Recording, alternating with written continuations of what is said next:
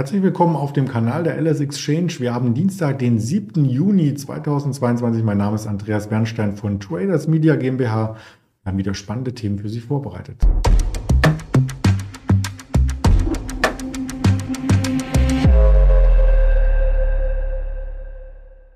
Man kann schon erahnen, um was es geht, denn auf den Folien haben wir schon die Kürzel der Firmen vermerkt über die wir sprechen möchten. Und wir, damit meine ich natürlich meinen Gast, den Daniel Saurans und mich, den ich recht herzlich begrüße. Hallo Daniel.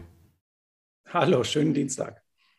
Vor allem erst einmal noch den Risikohinweis, den dürfen wir nicht vergessen. Wir geben nur hier persönliche Meinungen preis, keine Handelsempfehlung, keine Anlageberatung. So steht's geschrieben und ja, letzten Endes haben wir auch eine Meinung zum DAX, aber der DAX hat heute irgendwie keine Meinung, denn er ist mehrheitlich seitwärts und fast schon eingeschlafen.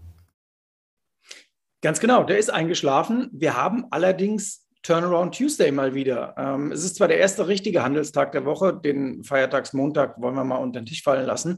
Ähm, aber wenn man den Vergleich bemüht zum Montag, dann ist es schon ein Turnaround, denn wir hatten gestern 14.700 mal so ganz leicht angeknabbert und minimal überschritten. Und am Dienstag geht es dann eher um 14.500. Also der DAX wieder im Rückwärtsgang und äh, es ist dieser Sägezahnmarkt irgendwie ein Schritt vor, einer rückwärts. Ähm, viel mehr tut sich nicht. Volatilität im Sinkflug, aber da kommen wir ja gleich noch zu. Ja, bevor wir auf die Volatilität kommen, vielleicht noch eine kleine Einschätzung zum großen Bild, wobei sich das ja in den letzten zwei Wochen auch gar nicht geändert hat.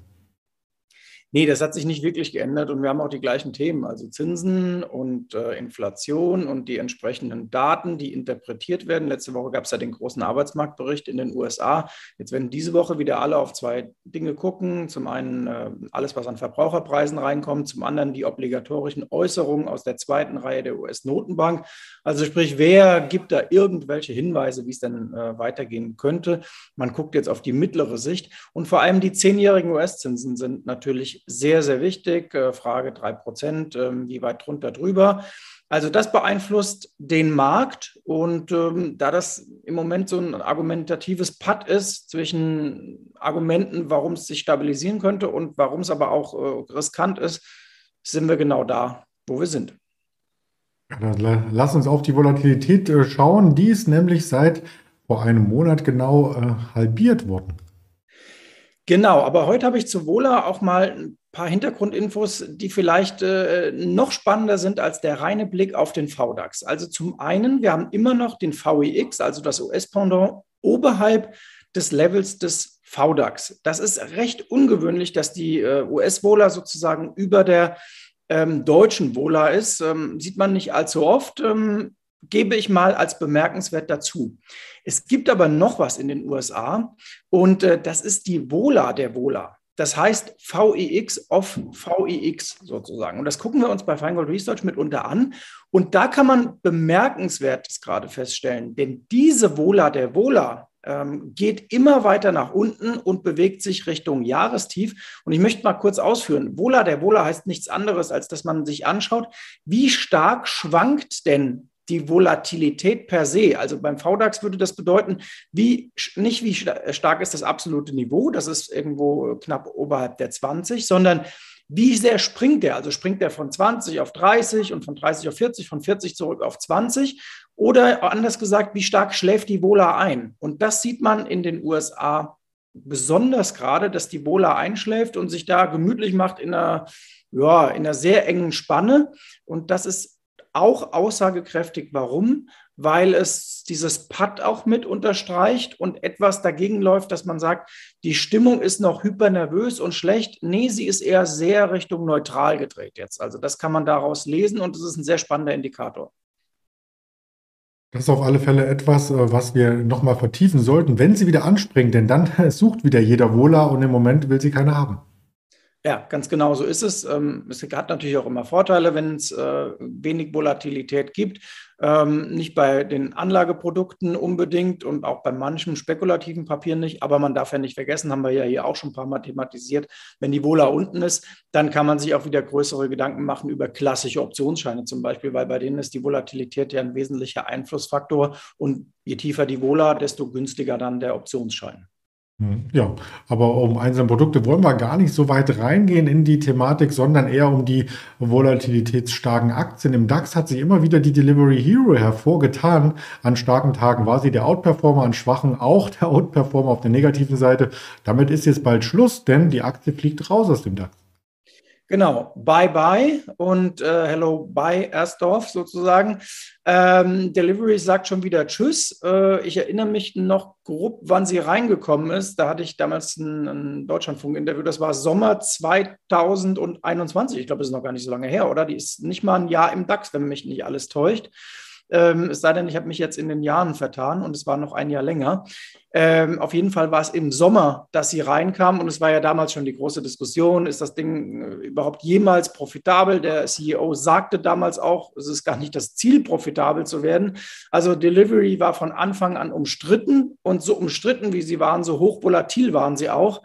Und äh, ja, jetzt reicht es eben nicht mehr von den Kriterien, die die deutsche Börse ansetzt und man muss schon wieder gehen und irgendwie passt es ja auch zu der Marktphase. Ne? Irgendwie alles, was große Schuldenberge auftürmt und nur auf Wachstumsraten fokussiert ist, ist nicht mehr angesagt am Markt und äh, dementsprechend der Abschied von Delivery fast logisch und naheliegend.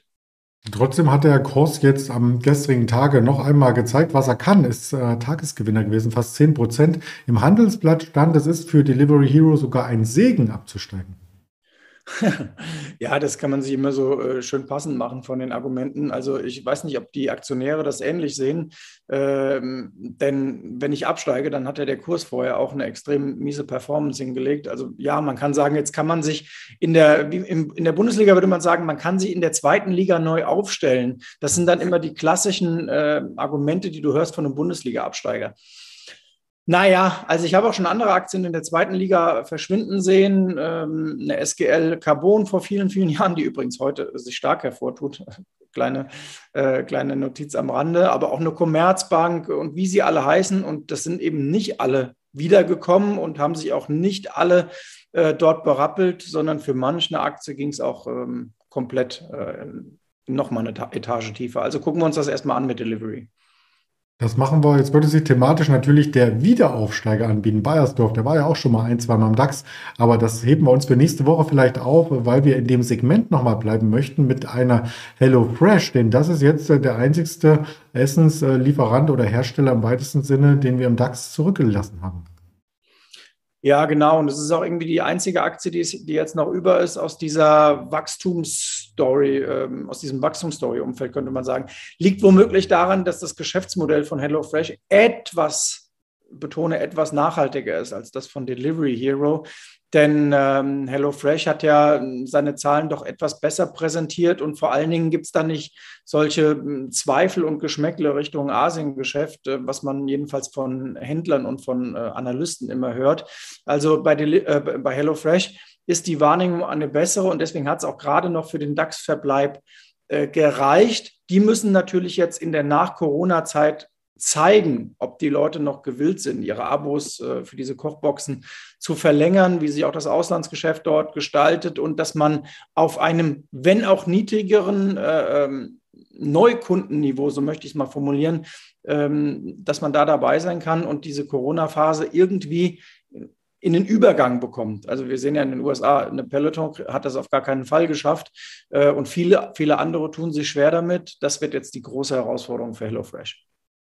Das werden wir auch weiter begleiten und äh, weitere Herausforderungen gibt es natürlich auch bei den großen Unternehmen in den USA, wie zum Beispiel bei einer Amazon. Endlich ist es vollzogen, der Aktiensplit ist äh, durch. Die Aktie hat auch gestern auf den ersten Schrecken, ich hatte einige E-Mails sogar bekommen, die sagten, was, 95 Prozent im Minus, was da los? Ja, weil es noch nicht auf allen Webseiten eingepflegt war. Aber letzten Endes dieser kleine ähm, Bonus, den es am Tag des Splits gestern gab an der Wall Street, der wurde dann zum Handelsende hin fast wieder aufgegeben. Ja, ich glaube, wer, wer bei 95 Prozent Minus äh, bei Amazon und einem ruhigen Aktienmarkt ansonsten gestern ähm, noch offene Fragen hat, beziehungsweise das für realistisch hält, der muss, glaube ich, bei, äh, beim Thema Börse noch ein bisschen nachfeilen. Also das war natürlich alles gestern völlig normal. Der 1 zu 20 Split, ich müsste übrigens mal nachforschen, ob es schon mal gab, dass eine Aktie 1 zu 20 gesplittet hat an der Nasdaq. Äh, kann ich mich gar nicht daran erinnern. Das kannst du natürlich auch nur vornehmen, wenn du einen entsprechend hohen Kurs vorher hattest. Das sei denn, du willst irgendwie bei einem Euro oder so ankommen oder bei einem Dollar. Aber Amazon ist dies gelungen. Es hat dem Kurs ein bisschen geholfen und es wird natürlich in den nächsten Monaten auch ja schon helfen, weil optisch günstigere Kurse, das ist psychologisch bewiesen, auch äh, Investoren mit äh, anlocken. Dann kommt ja eine Aktie, die wir uns gleich noch angucken, äh, im Laufe des Juli noch mit einem Aktiensplit. Und weltweit ist Amazon dann rausgefallen aus dieser Riege, die da lautet Berkshire Hathaway äh, in der Schweiz, äh, Lind und Sprüngli, also diese in absoluten Kurslevels ausgesprochen teuren Werte. Das hat man jetzt verlassen, dieses Feld. In der Tat, 1 zu 20. Ähm, Cryptology Asset Group, die haben es gemacht. Aber gut, es gab auch äh, die Balaton Broker, die hatte dann 100 zu 1. Das war dann wieder ein Reverse-Split, aber das ist ein ganz anderes Thema. Ähm, die Amazon auf alle Fälle jetzt auch einem Niveau, ähm, wo auch Anleger, die vorher vom großen Preis abgeschreckt waren, wieder zugreifen können. Lass uns bei A bleiben und noch die Alphabet mit ins Spiel bringen, denn die hat eigentlich in vielen Segmenten sehr, sehr gute Zukunftsaussichten und wurde so ein bisschen verkannt in jüngster Zeit. Ja, verkannt ist nett formuliert. Also die hat auch äh, eine richtige Korrektur durchlebt. Äh, da geht es selbstredend auch um sowas wie Werbegeschäft ähm, und auch um die allgemeine Konjunkturschwäche, äh, die manch einer befürchtet. Und zum Dritten selbstredend um die Abneigung gegenüber Tech-Aktien. Also das, die haben sich ja lange dagegen gestemmt, die gesammelte Riege der Fangaktien. Und dann hat es eine nach der anderen doch erwischt. Am wenigsten noch, äh, noch die Apple, die am äh, standhaftesten geblieben ist, so möchte ich mal sagen. Aber alle anderen sind nach unten durchgereicht worden. Alphabet eben auch. Äh, die kommen mit einem Split in ein paar Wochen. Äh, da wird dann auch äh, Spannung aufkommen. Kann man sich auch jetzt schon ein bisschen vorab positionieren. Ähm, vielleicht auch, es gibt ja verschiedene Möglichkeiten, die man machen kann. Es gibt sogar Leute, die spielen dann sogenannte Alpha-Strategien, also sprich, dass man die Aktie long geht und den Index short. Das wäre dann eine Alphabet long und ein Nasdaq short. Also es gibt verrückteste Formationen, die man sich ausdenken kann und für Strategien. Und das haben wir auch bei Amazon übrigens im Vorhinein gesehen, dass einige diese Aktie eben long waren und dagegen den Index gestellt haben. Die, der Gedanke ist relativ logisch. Man geht davon aus, dass sich die Aktie besser entwickelt wird als der Index, in dem sie enthalten ist.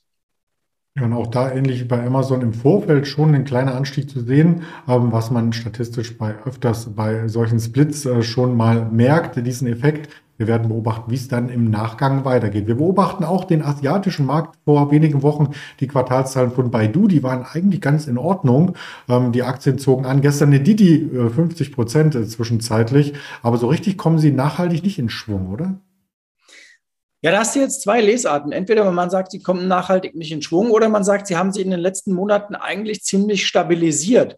Und ich muss sagen, ich neige eher sogar das bisschen positiv auszulesen, denn man könnte ja auch auf die Idee kommen zu sagen, wir haben ja gesehen, was mit russischen Aktien passiert ist und auch mit den ADRs. Und ähm, das war alles begründet auf dem ähm, Krieg Russland gegen Ukraine, dass sich de facto russische Aktien nicht mehr handeln kann.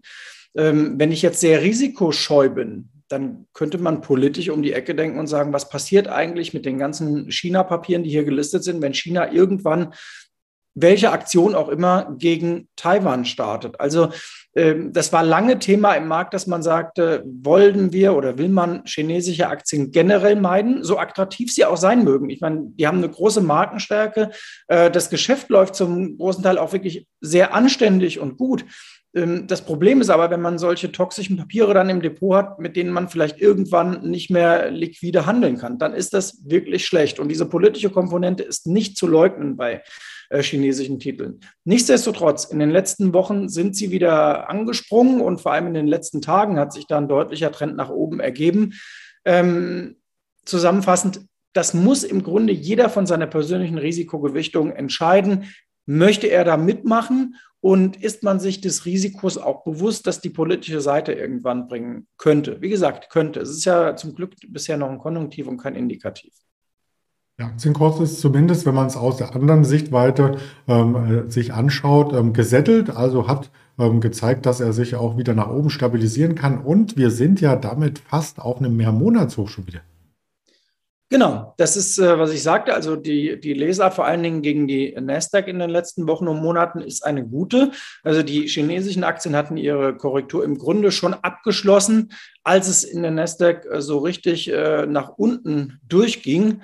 Und insofern haben sie sogar, das ist verrückt, aber sie haben relative Stärke aufgebaut gegenüber dem Nasdaq-Index insgesamt und gegenüber dem Tech-Bereich auch insgesamt. Also insofern die letzten Monate äh, aus antizyklischer Sicht war China-Investment ein, ein gutes.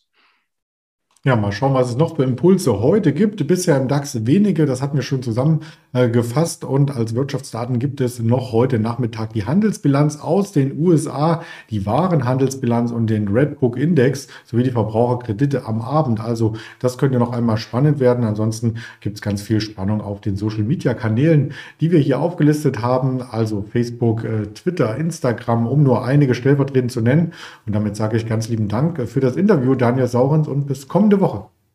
Genau, und kommende Woche diskutieren wir vielleicht mal ähm, den Einfluss von Feiertagen und wie an diesen Brückentagen und Feiertagen sich manchmal der Markt äh, verhält. Können wir nächste Woche fast mal ein kleines äh, Exkursthema draus machen, denn da stehen ja im Juni jetzt auch noch ein paar an und das hat man am gestrigen Montag gesehen, wie interessant das sein kann. Freue mich. Lieben Dank. Bis dann. Ciao. Bis dann.